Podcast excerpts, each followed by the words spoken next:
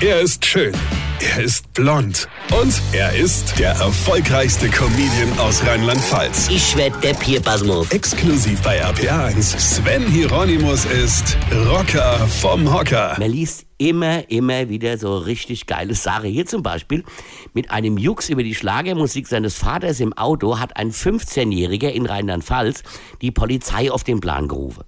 Der Junge hielt während der Fahrt auf der A6 in der Nähe von Kaiserslautern einen Zettel mit der Aufschrift Hilfe an die Fensterscheibe.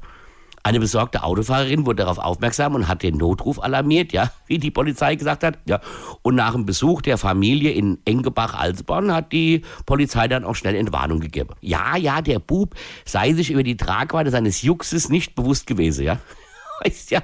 Und das hat er gemacht, wa? weil sein Vater Schlagermusik im Auto gehört hat. Ich meine, ob der Vater in Zukunft die Musik im Auto des Geschmacks seines Spröchslings anpasst, ist noch unklar, hieß es bei der Polizei. Hier, mein Bub, du bist mein Held. Du hast völlig recht. Schlagermusik im Auto hören zu müssen, ist tatsächlich ein absoluter Notfall. Ich meine, wo ist ein Amnesty International, wenn man sie mal braucht?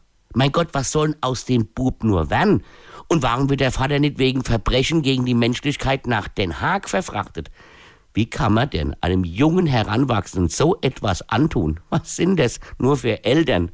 Für mich käme da sofort Paragraph 1666 Herausnahme aus der Familie in Frage, ja? Aber Bub, halte durch. Dr. Rauk und ich werden morgen Abend im Rockertreff eine Schweigeminute für dich abhalten.